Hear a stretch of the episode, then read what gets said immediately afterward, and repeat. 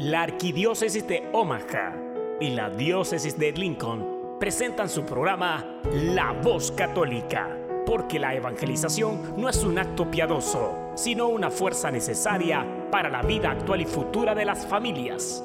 Te invitamos desde ya a escuchar tu programa La Voz Católica.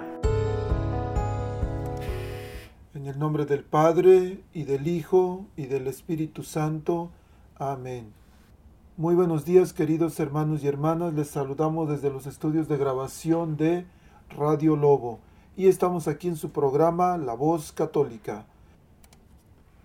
Esta mañana les ofrecemos un programa de primera porque vamos a, hablar, porque vamos a tener un invitado especial y vamos a estar hablando sobre un tema muy importante, un tema de contradicción, pero sobre todo un tema de enseñanza. Vamos a hablar sobre imágenes e ídolos. Entonces, por favor, no le cambien, agarren su Biblia, que vamos a utilizar la Biblia. Y bueno, quiero decirles que este programa es patrocinado en parte por la Asociación Jóvenes para Cristo, Comunidad Santa María en West Point, Nebraska. También agradecemos el patrocinio a María Ortega de MQ Tax Service, que está a sus órdenes en el 2421 Q Street, exactamente en la esquina de la calle 25 y la calle O en el edificio gris. MQ Tax Service abre todos los días y le atenderán de una manera amable con su preparación de impuestos y también le ayudan a tramitar o renovar su número ITIN. El número de teléfono de MQ Tax Service es 531 329-4018. 531-329-4018. Llamen y hagan su cita. Y vamos a empezar con un canto que se llama Imágenes sí, ídolos no.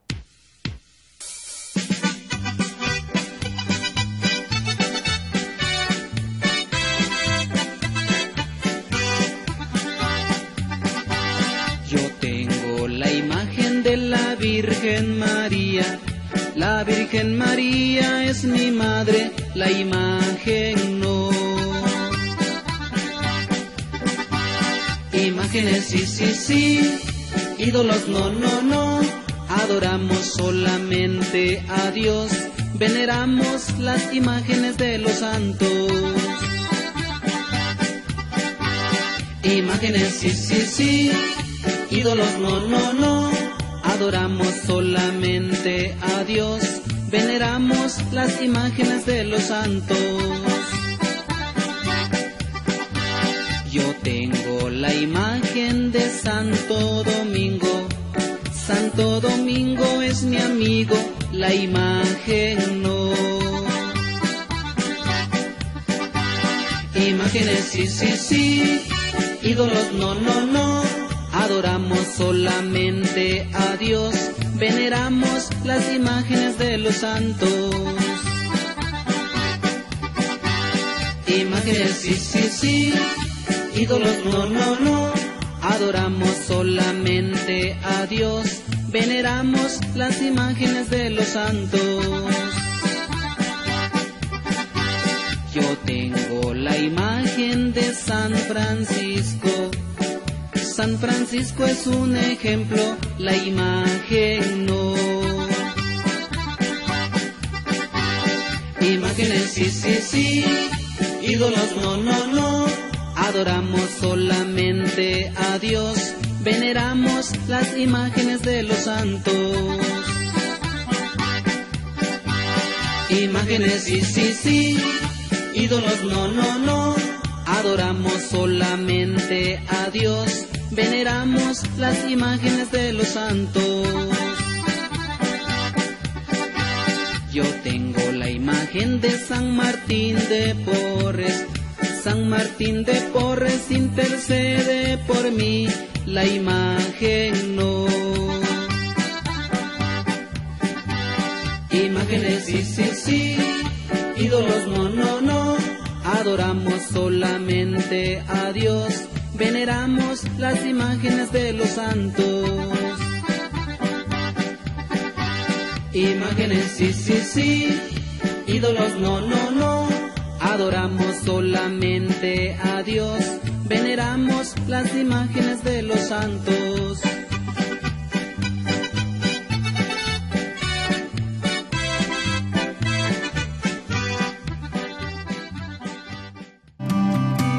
Estás escuchando La Voz Católica.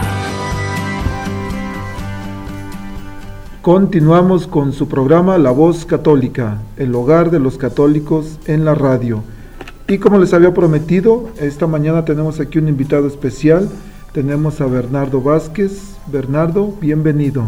Gracias, diácono. Buenos días a todos. Un saludo a todos y un abrazo cordialmente. Los saludamos desde aquí, desde Omaha, Nebraska. El día de hoy, diácono, primero que todo, muchas gracias por la oportunidad que me da de venir a, compartir este tema con usted, el cual va a ser de mucha enseñanza. Y a todos le damos la bienvenida en el nombre del Señor eh, en esta mañana tan hermosa, diácono. Muchas gracias, Bernardo. Bueno, dijo Bernardo, tenemos un tema. Les había dicho que hoy vamos a hablar de un tema muy importante para los católicos, pero también para los no, para los no católicos. Vamos a hablar sobre las imágenes y los ídolos. Hoy vamos a usar mucho, mucha Biblia, así es que corran por su Biblia y regresen. Este, no le cambien a la estación que vamos, que hoy va a estar muy interesante el programa. Y vamos a partir de un texto bíblico, Éxodo 24, que dice, no te harás estatua ni imagen alguna de lo que hay arriba en el cielo, abajo en la tierra, y en las aguas debajo de la tierra. No te postres ante esos dioses ni les sirvas, porque yo Yahvé tu Dios soy un Dios celoso. Yo pido cuentas a hijos, nietos y bisnietos por la maldad de sus padres que no me quisieron. Bernardo, ¿cómo podemos interpretar este pasaje bíblico cuando habla de ídolos, de estatuas, pero también habla de imágenes? Bueno, voy a tratar de contestar esta pregunta, diácono. Ah, bueno, el tema que traemos el día de hoy es por lo que nuestros hermanos separados nos tienen a nosotros como unos idólatras. Primero que todo vemos en el uh, en Éxodo 24 lo que acaba de leer el diácono donde nos dice no te harás imagen y esta es la cita bíblica con la que a nosotros los católicos nos atacan diciendo que somos los idólatras. ¿Cómo lo explicamos? Primero que tenemos que entender es qué es una imagen y qué es un ídolo. ¿Qué es una imagen? nos podremos preguntar, bueno, muy fácil y sencillo. Podemos correr y, ya sea que ahora tenemos el Google y preguntar o tener un diccionario a la mano donde nos explique qué es una imagen. Una imagen rápidamente es una representación, una idea, una figura, un pensamiento, un concepto, un perfil. Es un modelo o simplemente una reproducción de algo o alguien. Es apariencia visible de algo o alguien, pero no representa o fielmente a esa persona. O sea, la imagen no es la persona. ¿Entendido? Entonces, queremos primero poner en claro qué es una imagen. La imagen es simplemente una reproducción o un perfil, una fotografía, digámoslo. Ahora, ¿qué es un ídolo? Un ídolo es un dios falso, algo que se pone en el lugar de Dios. Por ejemplo, lo encontramos en Éxodo 32.1 cuando mandan el pueblo de Israel manda hacer un becerro de oro porque dijeron, bueno, y ahora quién es quien nos va a guiar, ya que Moisés no bajaba del, monte. Entonces mandaron a hacer este becerro de oro y lo pueden leer ustedes en Éxodo 32, 1 en adelante. Y se hicieron un Dios falso, ¿verdad? Entonces, ídolo es poner algo o alguien en lugar de Dios. Bernardo, esto quiere decir que Dios prohíbe ídolos, pero entonces Dios no prohíbe imágenes, ¿es cierto? Sí, diácono, este, Dios prohíbe los ídolos, mas no las imágenes. Ah, por si tenemos alguna duda, Dios manda hacer imágenes. Lo vemos en Éxodo 25.1, donde dice así, Yahvé, habló a Moisés para decirle, aquí vemos que tiene una conversación Moisés y Yahvé. Eso es en eh, capítulo 25, versículo 1. Ahora, capítulo 25, versículo 10 dice, harás un arca de madera de acacia. En el capítulo 16 dice, en el arca pondrás el testimonio que yo te daré. Y en el versículo 18 dice, asimismo harás dos querubines de oro macizo y los pondrás en las extremidades de la cubierta. Aquí vemos, yo le pregunto, diácono, ¿de dónde son los querubines? ¿Del cielo, de la tierra o del mar? Del cielo. Entonces aquí estamos viendo cómo Dios manda hacer imágenes a Moisés para que las pusieran en el arca de la alianza. Y aquí vemos que entonces Dios no está prohibiendo las imágenes, sino los ídolos. Correcto. Y fíjate que esto puede crear un shock en muchas personas. Porque primero, Éxodo 24, dice Dios, no te harás imagen de nada que hay ni en el cielo, ni en la tierra, ni debajo del agua. Luego más adelante, en el capítulo 25, ya Dios mismo está mandando a hacer imágenes. Y algunos dicen, oh, entonces Dios está contradiciendo. No, Dios no se contradice. Lo que pasa es que Dios en el Éxodo 24 se refería a los ídolos de los paganos, pero no a las imágenes que él mismo manda hacer. Es que, diácono, en, Éxodo 24 lo que ellos se comen es el capítulo, el, el versículo anterior, en, que es Éxodo 23, ahí tenemos la respuesta de lo que Dios está prohibiendo. Dios está prohibiendo lo que es no la imagen, sino el ídolo. ¿Qué nos dice en Éxodo 24? ¿Lo tiene usted ahí a la mano? Bueno, Éxodo 23 decías, dice, no tendrás dioses fuera de mí. ¿Cómo? Vuelve y repita. No tendrás dioses fuera de mí. Subrayen dioses. No tendrán dioses fuera de mí. Y ahí está la respuesta. Dios está prohibiendo dioses, falsos dioses, ídolos. Eso es lo que prohíbe, más no las imágenes.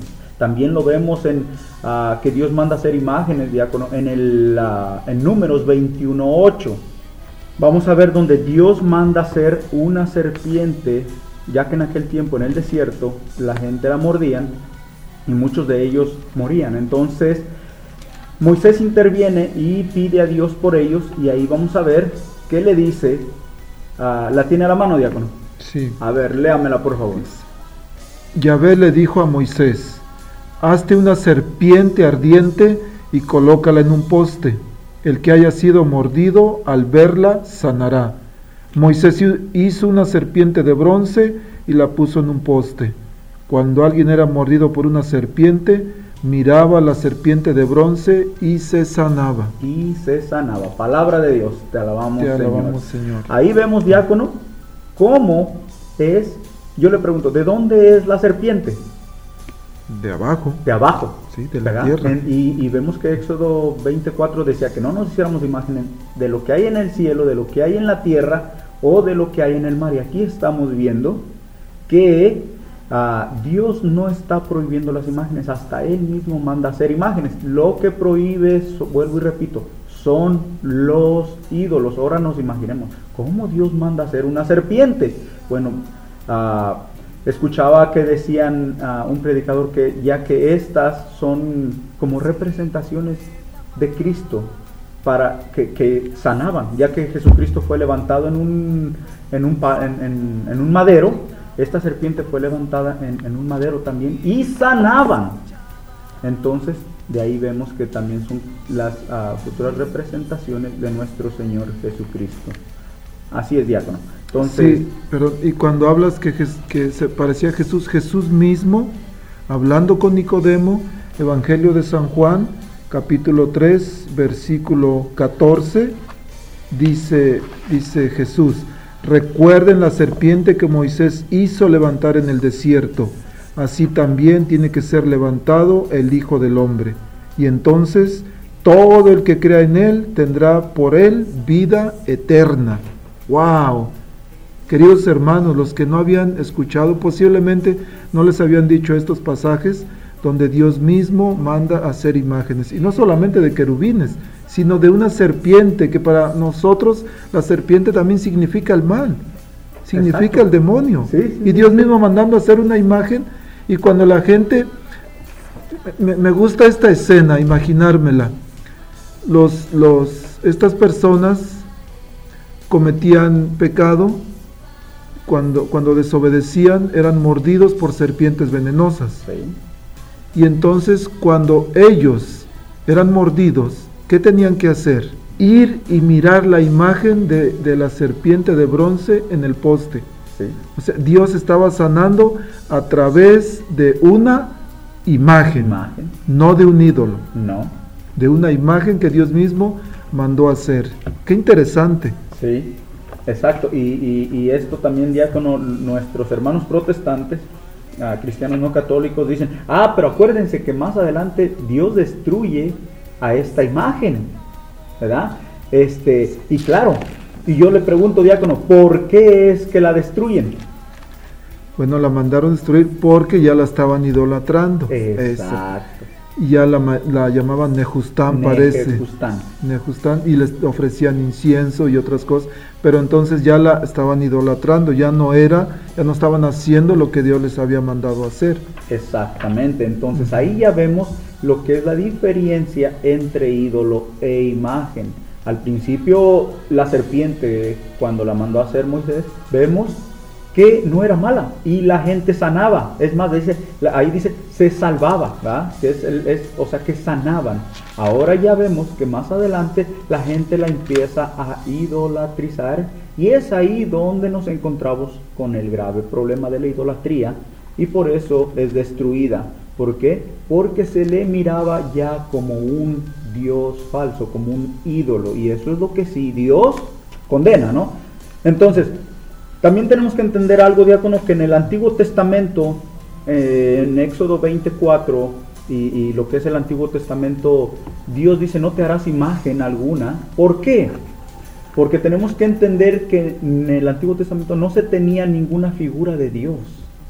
Aquel Dios que en Éxodo 24 decía que no mandáramos a hacer imagen, ya que no teníamos ninguna imagen de Dios, ahora en San Juan 1.1 el verbo se hace carne.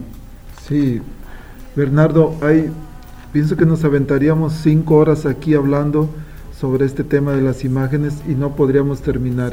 Pero me gustó una parte donde dices cómo en el Antiguo Testamento no había imágenes, no había una imagen de Dios, pero Jesús viene Eh. a ser un- la imagen de Dios. Imagen de de hecho, Dios vivo. en, en Colosenses 2, 10 2, perdón, Colosenses 1.15 dice, Cristo es el principio de todo. Él es la imagen del Dios invisible y el está. primogénito de toda la creación. ¿Del Dios qué? Invisible. A él es la imagen del Dios invisible. Invisible. Ahora nosotros podemos hacernos imagen porque Él es la imagen del Dios invisible. Correcto. Y si decimos que no podemos hacer imágenes, bueno, entonces, si Dios las prohíbe y Él mismo es, o Jesús mismo es la imagen de Dios, entonces, ¿qué vamos a decir de Jesús? Imagínese, diácono, que si, que si fuera que Dios prohibiera las imágenes, ¿no? Él mismo dice que nosotros somos imagen y qué. Semejanza. Entonces nosotros, que somos imágenes y semejanza de Dios, quiere decir que tampoco usted y yo ten- tendríamos que existir. ya que somos unos ídolos, ¿no? que somos unos ídolos, ¿no? Entonces ahí vemos, ah, más que todos los hermanos protestantes usan este tipo de argumentos, diácono, para llegar a las casas de nuestros hermanos católicos, que digámoslo así son domingueros, ¿no? Que, que- van y, y no, y disculpen que lo diga de esa manera, ¿no? Que vamos o somos de los calientabancas, que vamos cuando, cuando queremos. Y cuando nos llegan nuestros hermanos separados, Imagínate, eh, te llegan y te dicen, mire, no se haga imagen, aquí lo dice la Biblia, y te llegan con la Biblia, ya ve, usted esa virgen que tiene ahí, usted ese crucifijo, usted ese santo que tiene ahí, esos son ídolos y Dios está en contra de ellos y dice que Dios maldice hasta la cuarta generación. Entonces nos llegan con miedo y no nos explican bien y entonces es que usan ellos estos argumentos para engañar a nuestra gente y de esa manera en este tiempo es un grave problema que tenemos ah, con nuestros hermanos separados, diácono. Correcto. Y cuando, cuando la Biblia es clara, dice, no te harás imagen de nada. De nada. Si lo tomáramos de una de Literalmente. literalmente, pues no deberíamos tener imágenes de nada, ni una fotografía, pero lo más fácil, los billetes que tienen, tienen imágenes de personas, entonces, bueno, si alguien dice, no te harás imagen de nada, yo le digo, ¿sabes qué? Pues dame tus billetitos, yo los tiro, no te vais a condenar porque ahí traes ídolos en tu cartera. Exactamente, y, imagínense, ellos dicen, no, no, no, no, pero este, ustedes le prenden veladoras, ustedes se arrodillan delante de ellas, y imaginémonos, ¿no? Este, ¿A poco usted ya conoció alguna pregunta? o, a, tu hermano que nos estás escuchando, nunca en tu vida te has arrodillado delante de una persona. Y dirás, no, pues sí. ¿A poco yo te pregunto, tú adoras, al, al tú hincarte, estás adorando a esa persona? Por ejemplo, cuando te ibas a casar y le pediste matrimonio a tu novia, ¿no? Y llegaste con el anillo y mira, te quieres casar conmigo y te arrodillaste. Te pregunto, ¿la estabas adorando? No. Simplemente le estabas dando el, respeto y eso no quiere decir que la estabas adorando, ah, como el diácono decía. Ahora que si nuestro Señor Jesucristo prohibiera las imágenes, lo vemos en Marcos 12, 15 al 17. Marcos 12, 15 al 17 con esto de, los billetes, ¿no? Que nos dieran los billetes nos hacemos ricos, ¿verdad? Pero miren lo que dice Marcos 12, 15 al 17, ya que vemos que si Jesucristo hubiese prohibido las imágenes, aquí hubiese tenido ese tiempo para hablarlo abiertamente y habernoslo dicho. Dice, mas él, dándose cuenta de su, de su hipocresía, les dijo, ¿por qué me tentáis? Traedme el denario para que lo vea. Se lo trajeron y les dice, ¿de quién es esta imagen y la inscripción? Ellos le dijeron, del César. Jesús le dijo, lo del César devuélvanselo al César y lo de Dios a Dios. Y ellos maravillados alababan a Dios. Palabra de Dios. Te alabamos, Señor. Aquí vemos que dice, se lo trajeron y él preguntó, ¿de quién es esta imagen y esta inscripción? Ahí él hubiese dicho que ustedes no entienden que las imágenes están prohibidas. Pero no. Lo de qué al qué? Lo del César al César y lo de Dios a Dios. Y aquí lo vemos, como usted lo decía, diácono, que para entender la Biblia no la tenemos que leer literalmente. La Biblia no es un, un libro de cuento que lo leemos de principio a fin, no. Tenemos que ver todo el contexto y lo que nos está hablando. Y aquí vemos que Jesucristo no está prohibiendo las imágenes. Lo que la Biblia prohíbe son los ídolos. Ídolos. Bernardo, hay un pasaje, me imagino que te acuerdas, en el Antiguo Testamento, cuando Dios le pide a Salomón que construya un templo, un templo donde Dios quiere habitar. Sí, diácono, lo vemos que a Salomón le construye el templo a Dios, ¿no? Y lo vemos esto aquí en Primera de Reyes capítulo 6 versículo 11, Primera de Reyes capítulo 6 versículo 11 para todos los que tengan su Biblia ahí y vamos a ver cómo Salomón le construye el templo a Yahvé, dice capítulo 6 versículo 11. Una palabra de Yahvé fue dirigida a Salomón para decirle, si caminas según mis leyes y pones en práctica mis ordenanzas, si observas mis mandamientos y reglas, tu conducta por ellos, yo cumpliré por medio de esta casa que estás construyendo la promesa que hice a tu padre David. Habitaré en medio de los israelitas y no abandonaré a mi pueblo Israel. Salomón construyó la casa y la terminó.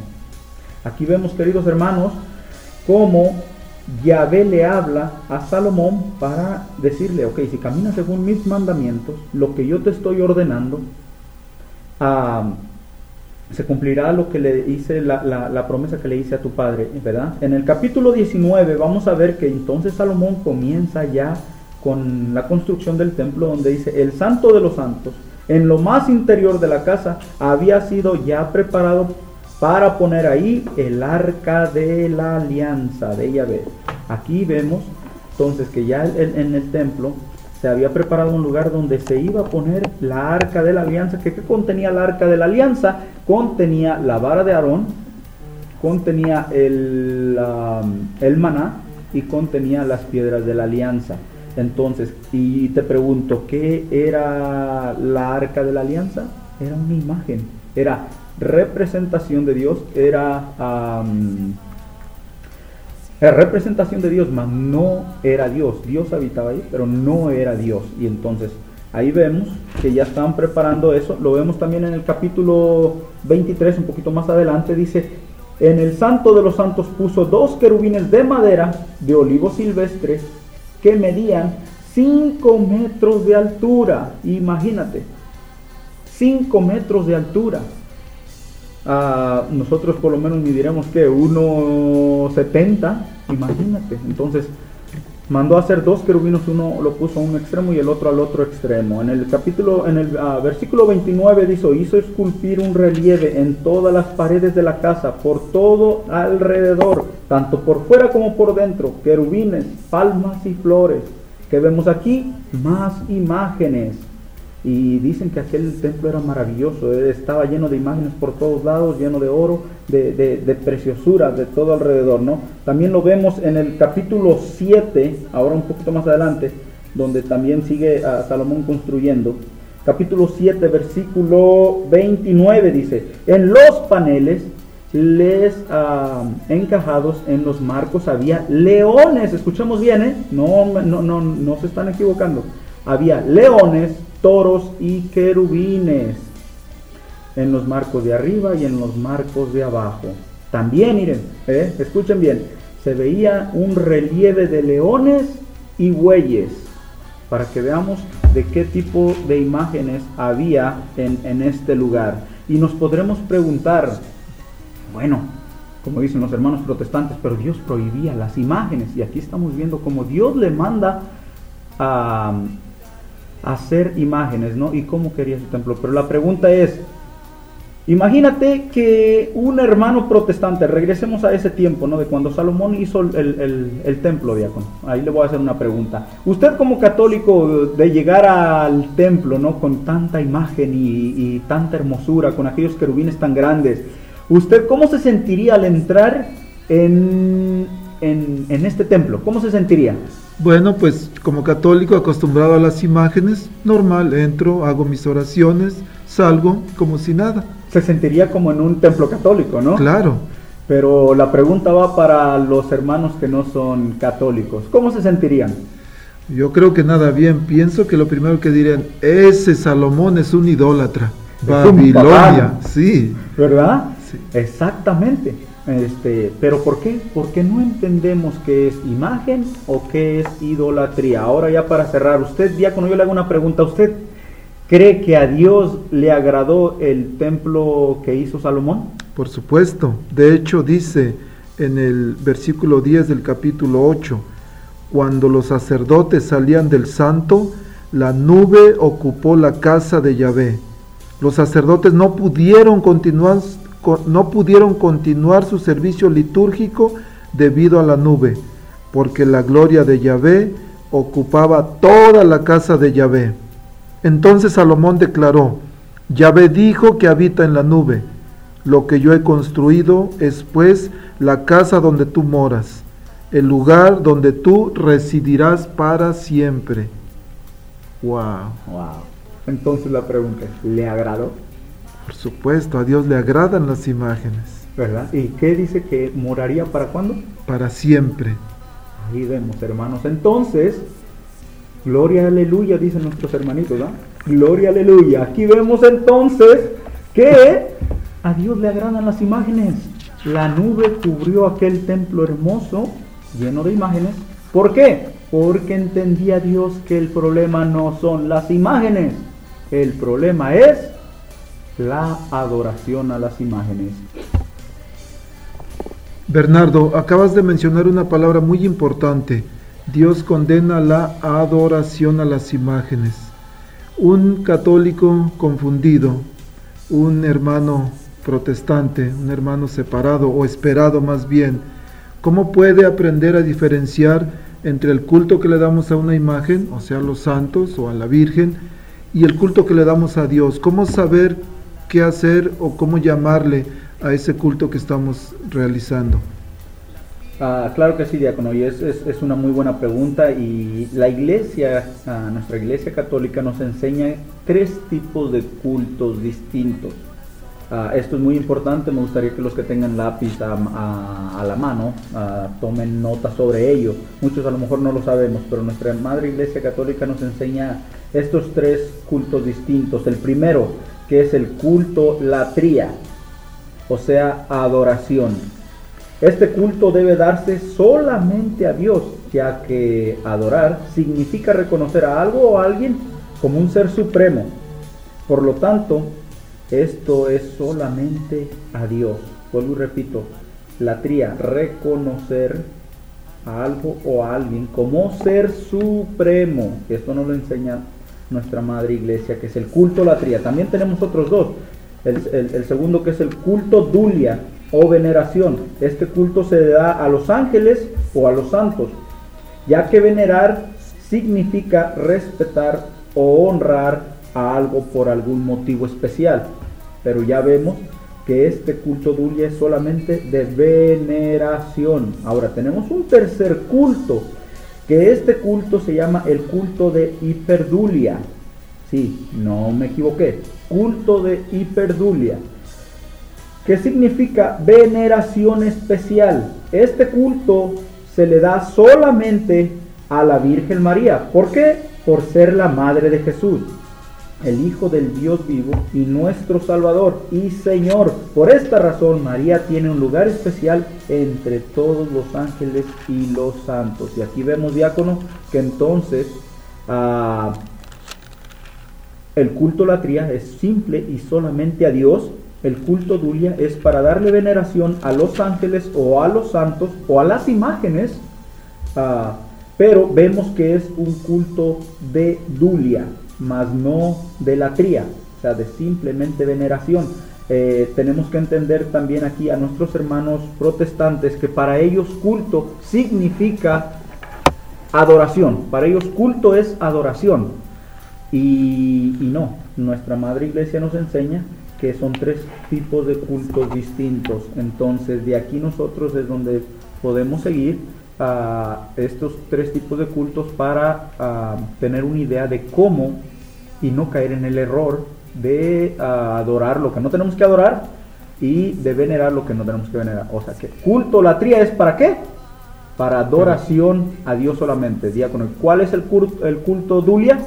veneración A los quienes a los santos y a los ángeles. Y el culto de hiperdulia para la Virgen María. Ajá, entonces de ahí es donde nosotros tomamos esto, diácono. Sí, fíjate qué importante. Y tenemos, por supuesto, una base bíblica. Tenemos ah, Evangelio de 4. San Lucas, Oh, ok. capítulo 1, versículo 48, cuando lo que eh, le llamamos el Magnificat, cuando dice, dice este, María, desde ahora todas las generaciones me llamarán bienaventurada. Algunas traducciones dicen me llamarán feliz. Y bienaventurada, si buscamos en el diccionario, bienaventurada quiere decir que goza de Dios en el cielo, o dicho de una persona demasiado sencilla o cándida. ¿Qué quiere decir? Es un precepto bíblico. Cuando nosotros le damos una veneración especial a la Virgen María por ser la madre de Dios. Exactamente. Ahora, diácono, yo le hago rápidamente una pregunta. ¿Usted tiene hermanos? Por supuesto. ¿Sí? Sí. ¿Y los quiere? Claro, Ah, ¿Y usted tiene mamá? por supuesto. Bueno, mi madre está ya en el cielo. Bueno, ah, yo le hago una pregunta. ah, ¿Y quiere usted a su hermano? Por supuesto que sí. ¿Y a su mamá? Mucho también. Ah, ¿cómo, cómo, cómo fue lo que dijo ahí? Mucho. Yo le hago una pregunta nuevamente. ¿A quién quiere usted más? ¿A su mamá o a su hermano? A mi mamá, por supuesto. Por eso es que se le da el culto de hiperdulia a, a nuestra Madre Santísima. ¿Por qué? Porque no es que se le haga menos a uno, sino porque es la madre de quién? Madre de Jesús y Madre nuestra. Madre nuestra. Entonces es por eso que se le da el culto de hiperdulia. Lucas 1.48, como usted lo dijo, dice, de hoy en adelante me llamarán Bienaventurada, bienaventurada. que también se puede traducir como bendecida. O otros dicen que la tres veces, si no me equivoco, la tres veces feliz. Que eh, eh, el, número tres es que en la Biblia, perfección. O sea que es, es, es, ah, más o menos lo escucho una vez así. Entonces ahora, el culto latría también es bíblico. Mateo 4.10 dice, adorarás al Señor tu Dios y solo al Señor servirás. Bernardo, estamos, esta charla bien interesante, pero bueno, el tiempo es inexorable, pasa muy rápido y ya llevamos un buen rato, tenemos que, que terminar nuestro programa, pero sé que quedaron muchas preguntas en el aire, queridos hermanos, hermanas que nos escuchan, queríamos hablar un poquito sobre si está permitido tocar imágenes o si no es pecado, si es pecado hacer procesiones o si estas cosas son de alguna manera están en la Biblia. Y hay dos maneras de, de alguna manera de saber. La primera es que investiguemos por nuestra propia cuenta, que preguntemos a alguien que esté más instruido en estas cosas, pero no está prohibido. Y la otra cosa es de que manden sus preguntas, por favor. Ahí tenemos el Facebook, La Voz Católica. Manden sus preguntas y con gusto las contestamos en los siguientes programas. Bernardo, ¿algo más que quisieras decirle a nuestra audiencia? Bueno, sí, Diácono, muchas gracias nuevamente por haberme permitido estar en este programa. Ah, sí, una cosa más, Diácono, que se nos estaba pasando y es muy importante, es ah, que habemos muchos católicos que creemos que las imágenes, ah, creemos por, porque estamos ya sea de una u otra manera mal instruidos, ¿no? creemos que la imagen tiene algún poder y no, el, el Concilio de Trenton de 1563 nos dice que no creamos que ninguna imagen tiene algún poder o alguna divinidad.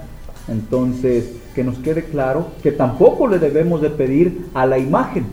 ¿verdad? Imaginemos que tenemos, tenemos una imagen de nuestra mamá y que ya pasó a mejor vida, ¿no? que ya está en paz, descansando en paz, y, vamos a esa imagen y le decimos, mamacita linda, te quiero, te abrazo, te, te mando un beso estamos creyendo que eso que le estamos diciendo no está quedando simplemente en ese papel de fotografía, sino que se lo estamos dando a nuestra madre, a quien representa la fotografía. Entonces es algo que me gustaría aclarar, no hay ninguna imagen que tenga algún poder o alguna divinidad.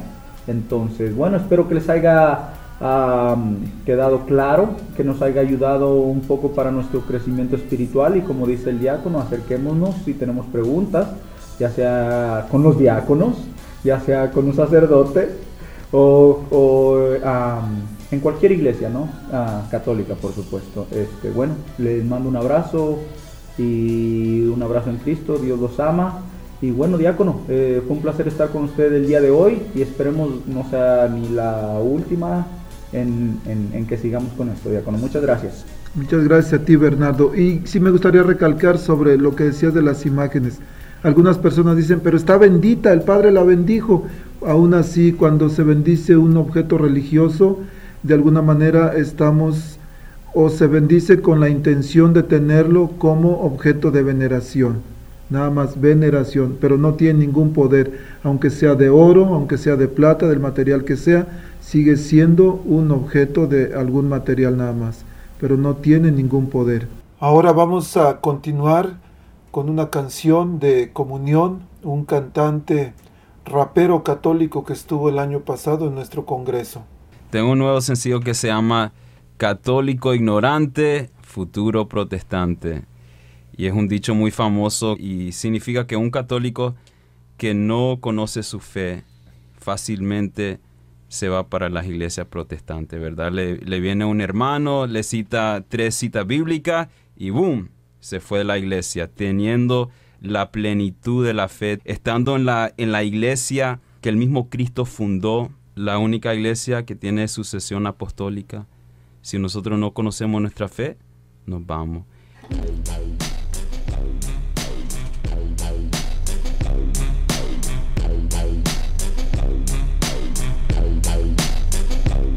Un católico ignorante es un futuro protestante. Conocimiento de la fe es importante. Lee la palabra bastante. Sea orante. Toma el catecismo como estudiante. Arranque y sigue pa'lante marchando como soldado en la iglesia militante. Los apóstatas se van de la iglesia uno por uno, siguiendo a la bestia.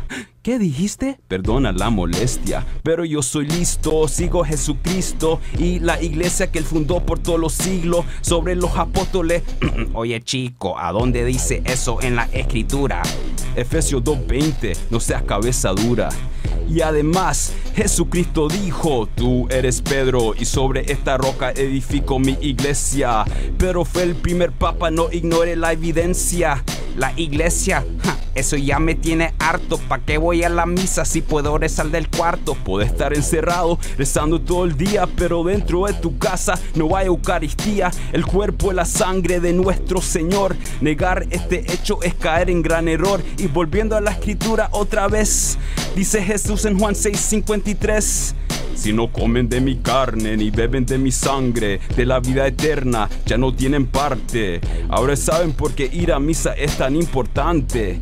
Y recuerda, un católico ignorante es un futuro protestante. Conocimiento de la fe es importante. Lee la palabra bastante, sea jorante, vaya a misa como fiel practicante, arranque y sigue pa'lante marchando como soldado en la iglesia militante. ¿Pa' que tengo que ir un cura para irme a confesar? Lo veo mal, él es un pecador mortal. Voy directo a Papá Dios, él me va a perdonar. Sí, Papá Dios te perdona tu pecado por medio del sacerdote que fue encargado con el ministerio de la reconciliación por Jesucristo para dar absolución. En Juan 20, del 22 al 23, Jesús le da autoridad a los apóstoles. Reciban el Espíritu Santo. A quien perdonan los pecados serán perdonados. A quien no se los perdonan no serán exonerados.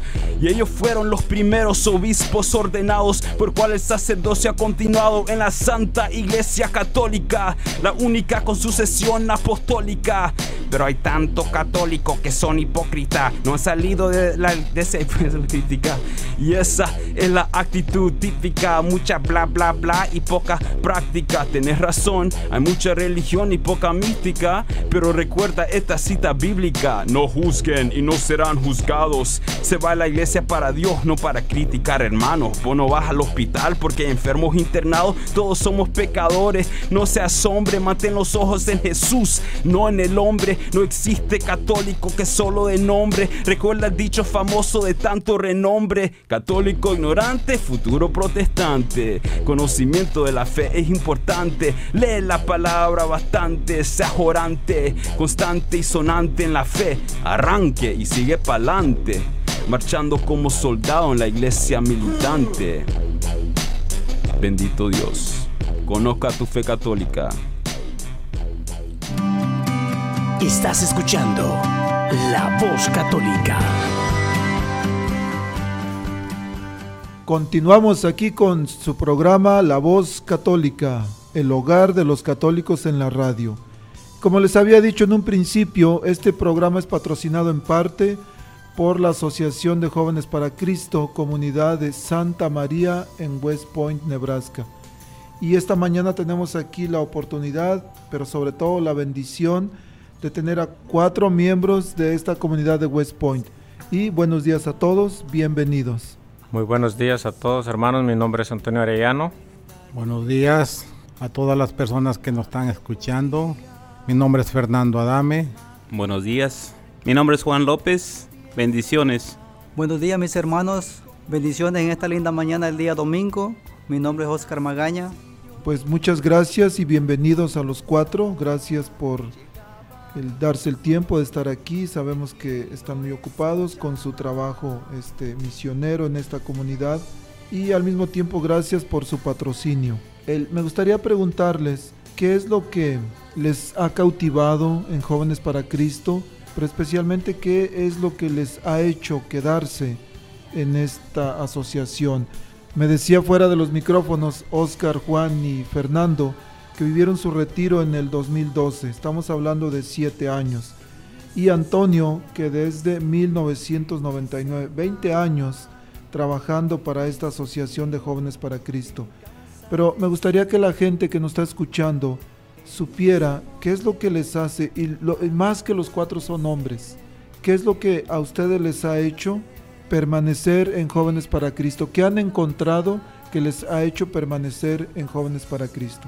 Lo que me ha hecho a mí permanecer en esta comunidad, en esta aso asociación Jóvenes para Cristo, es que a partir de ese retiro de iniciación que he vivido en el 2012, tuve un encuentro personal con Jesús, pero quiero un poquito más para atrás, que era mi vida antes de vivir un retiro de iniciación. Mi vida espiritual no existía en mí porque yo no, no asistía a misa, yo no asistía a ningún este evento católico. Yo para mí eso no, no iba conmigo, es lo que yo decía. Y más de una vez fueron personas enviadas por Jesús que ahora yo lo reconozco a hacerme la invitación. Y yo siempre la rechazaba porque yo decía que yo tenía todo, no era vicioso, yo decía que no necesitaba nada más porque lo tenía todo en mi casa.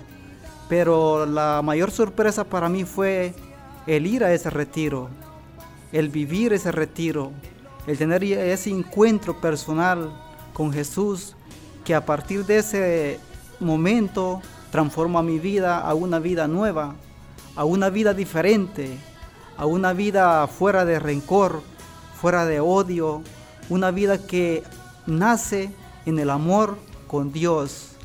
Entonces mi vida fue cambiada, fue transformada. A partir de ese momento asisto a todas las misas que me es posible porque yo creo y sé que allí está Jesús sacramentado en la Santa Eucaristía. Entonces mi vida ha sido una vida nueva a partir de ese retiro, con caídas, con bajadas, pero ahí estamos luchando de la mano de Jesús. Gracias a todo aquel que me está escuchando. Muchísimas bendiciones en este domingo, en esta mañana.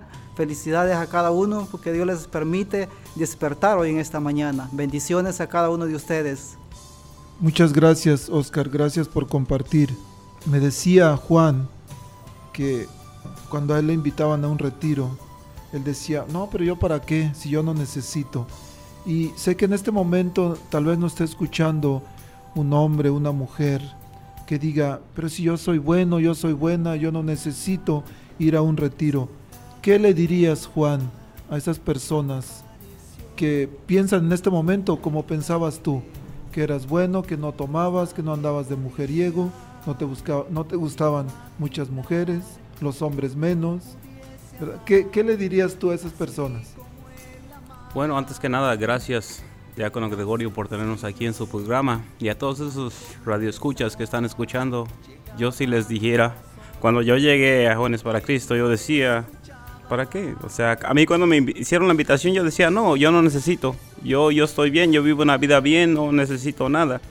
Entonces a ti, a ti que me estás escuchando, tú que estás escuchando este mensaje, el Señor está hablando a través de estos micrófonos. El Señor te está mandando este mensaje especialmente porque créeme que cuando tú conoces a Dios en esos retiros, tu vida va a cambiar. Ayudar a la gente que lo necesita. Y claro que estamos misionando para el Señor, agradecidos con Él porque Él nos ha dado todo. A ti que me escuchas, date la oportunidad de conocerlo. Créeme que no vas a perder nada.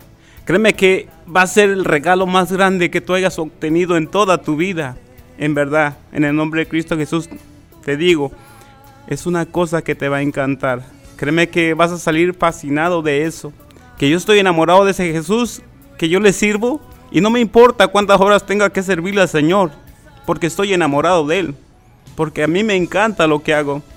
Desde el momento que yo lo conocí a Él, yo no, yo no canso, yo no me canso de, de trabajar en su viña. Yo estoy gustoso porque el Señor me ha elegido. El Señor te está haciendo este llamado hoy en esta mañana, hermano.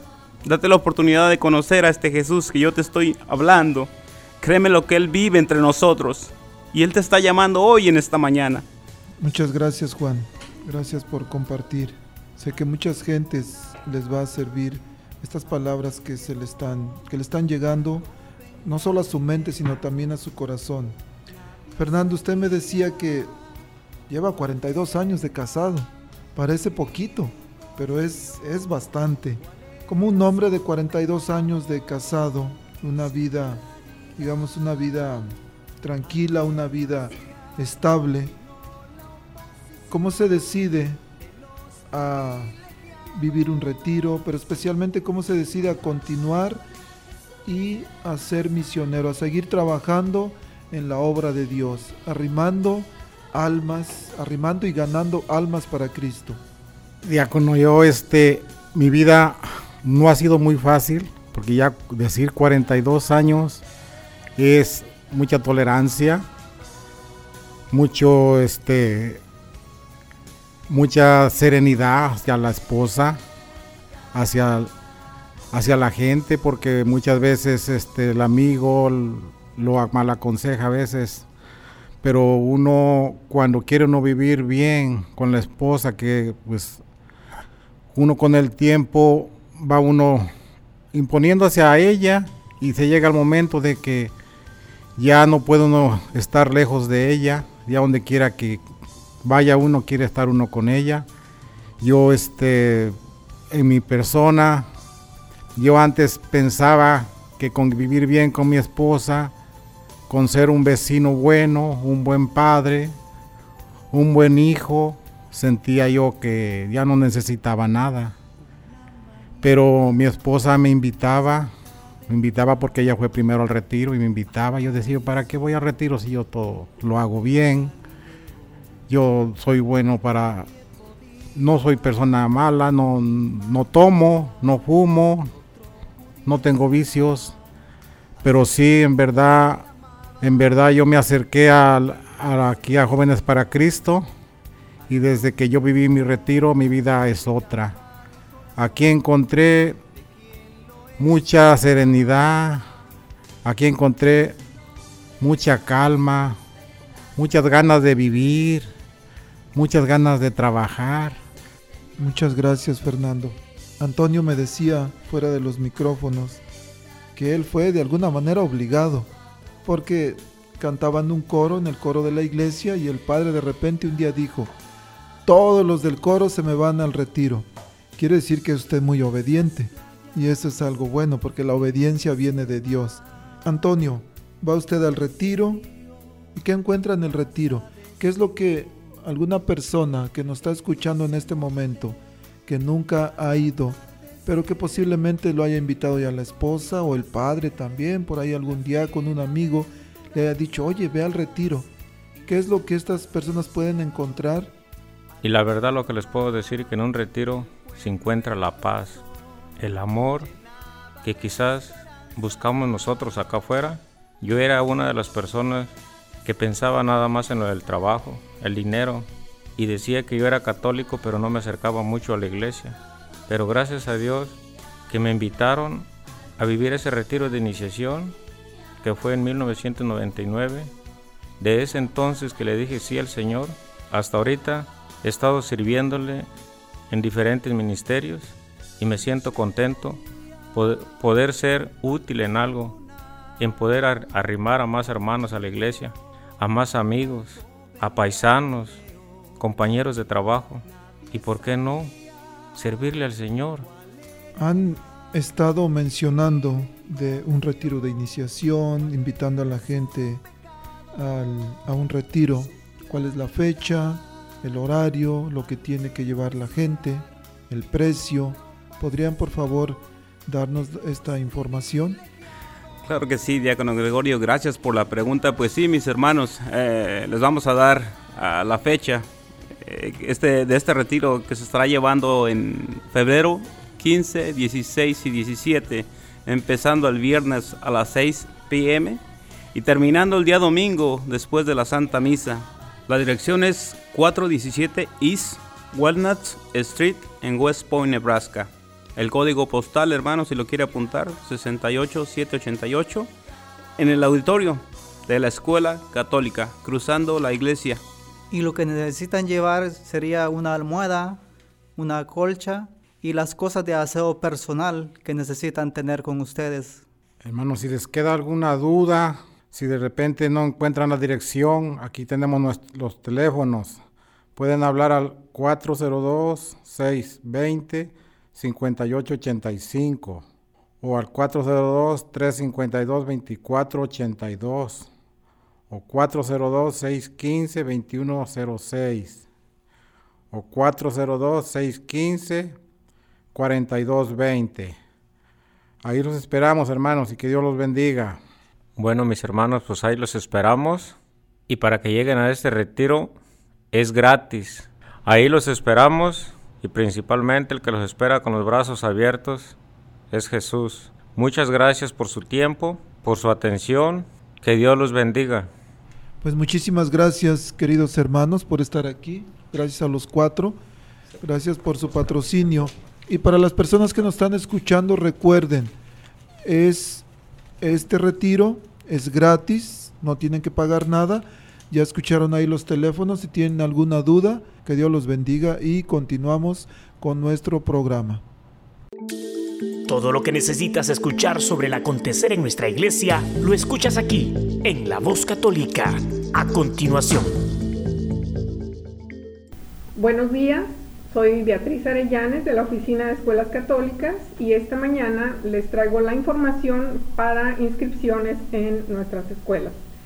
Si ustedes ya son padres de familia que tienen a sus hijos en una escuela católica, el periodo de reinscripciones ya está abierta en la mayoría de nuestras escuelas. Las inscripciones para nuevas familias empieza la tercera semana de febrero. Las solicitudes para becas de Children's Scholarship Fund son del 11 de febrero al 4 de mayo. Vamos a tener una sesión especial de ayuda para ustedes, padres de familia, el 8 de abril en la Escuela de San Tomás More. Esta sesión es para ayudarles a que metan sus solicitudes de beca. Es el 8 de abril en la Escuela de San Tomás More y el periodo para solicitar las becas es del 11 de febrero al 4 de mayo. Tenemos inscripciones abiertas también en la Academia Católica Bilingüe. No pierda esta oportunidad, es la mejor opción que tenemos para una educación bilingüe en la ciudad de Omaha. Tenemos los grados de preescolar, pre-kinder, kinder y primer grado. También están abiertas todavía las nominaciones para el programa de Loyola Scholars de Creighton Prep hasta el 11 de marzo. Todavía pueden meter sus nominaciones. Si todavía no han nominado a sus niños, pueden contactarnos, pueden pedirle también ayuda al director de la escuela. Recuerde que es para niños que están cursando quinto grado. También los high school católicos siguen abiertas las inscripciones. Lo antes posible comuníquese con nosotros si están interesados. Pueden llamarnos al 402-557-5570. También nos puede contactar a través de Facebook, de Instagram o Twitter. Nuestra página de Facebook se llama Escuela Católica Arquidiócesis de Omaha. Algo importante que queremos compartirles es que nos hemos cambiado eh, de domicilio, ya no estamos en el centro Juan Diego, estamos en el centro pastoral Tepeyac, que está ubicado exactamente en la esquina de la 36 y la Q, enfrentito del supermercado, y nuevamente nuestro teléfono es 402-557-5570 nos encantaría poder servirle y eh, darle la bienvenida a la escuela católica. Que pasen buen día. Gracias Betty por esta información tan importante para los padres de familia que tenemos hijos en edad escolar. Bueno para los enamorados, aquellos que andan nostálgicos en esta semana porque ya se viene el 14 de febrero y no saben cómo celebrar, no saben de qué manera demostrarle a su pareja que la aman, que lo aman. Bueno, este sábado 16 de febrero es una gran oportunidad porque tendremos una cena romántica, conferencia y cena romántica. Será este sábado 16 de febrero a partir de las 5 de la tarde en el gimnasio de la Escuela Santos Pedro y Pablo, que está en la esquina de la calle 36 y calle X. La conferencia lleva por título Amor a prueba de fuego. ¿Y qué tenemos ahí? Pues bueno, tenemos cena de gala, tenemos regalos, tenemos sorpresas, va a haber concurso de canto, tenemos música en vivo también, va a haber concurso de poemas, tenemos mariachi, pero lo más importante es celebrar, estar con tu pareja. ¿Cuánto tiempo tiene que no sales con tu pareja, con tu esposa, con tu novio tal vez? Y bueno, esta es una gran oportunidad. El precio es, más bien es una donación de 30 dólares por pareja. Y sus boletos los pueden obtener con sus coordinadores de los grupos o también pueden llamarle a Mariana al 402 551-9003. O también pueden llamarme a mí, Diácono Gregorio, al 402-557-5571. No olviden, no pueden perderse este evento tan importante para las parejas. Decirle después de no sé cuánto tiempo tiene que la ama. Demuéstrale llevándola a esta cena romántica. Y a esta conferencia viene un sacerdote italiano, Padre Gianni Bayo, que nos va a dar herramientas para poder hacer de nuestra relación un amor a prueba de fuego.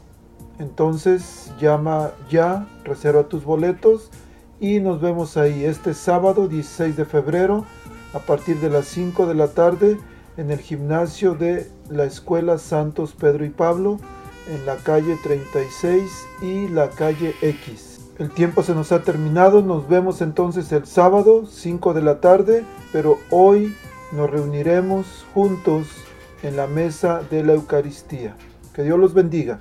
Adiós. La Arquidiócesis de Omaha y la Diócesis de Lincoln presentaron su programa La Voz Católica porque la evangelización no es un acto piadoso, sino una fuerza necesaria para la vida actual y futura de las familias. No olvides que el próximo domingo tienes una cita aquí en La Voz Católica, de 8 a 9 de la mañana por esta emisora.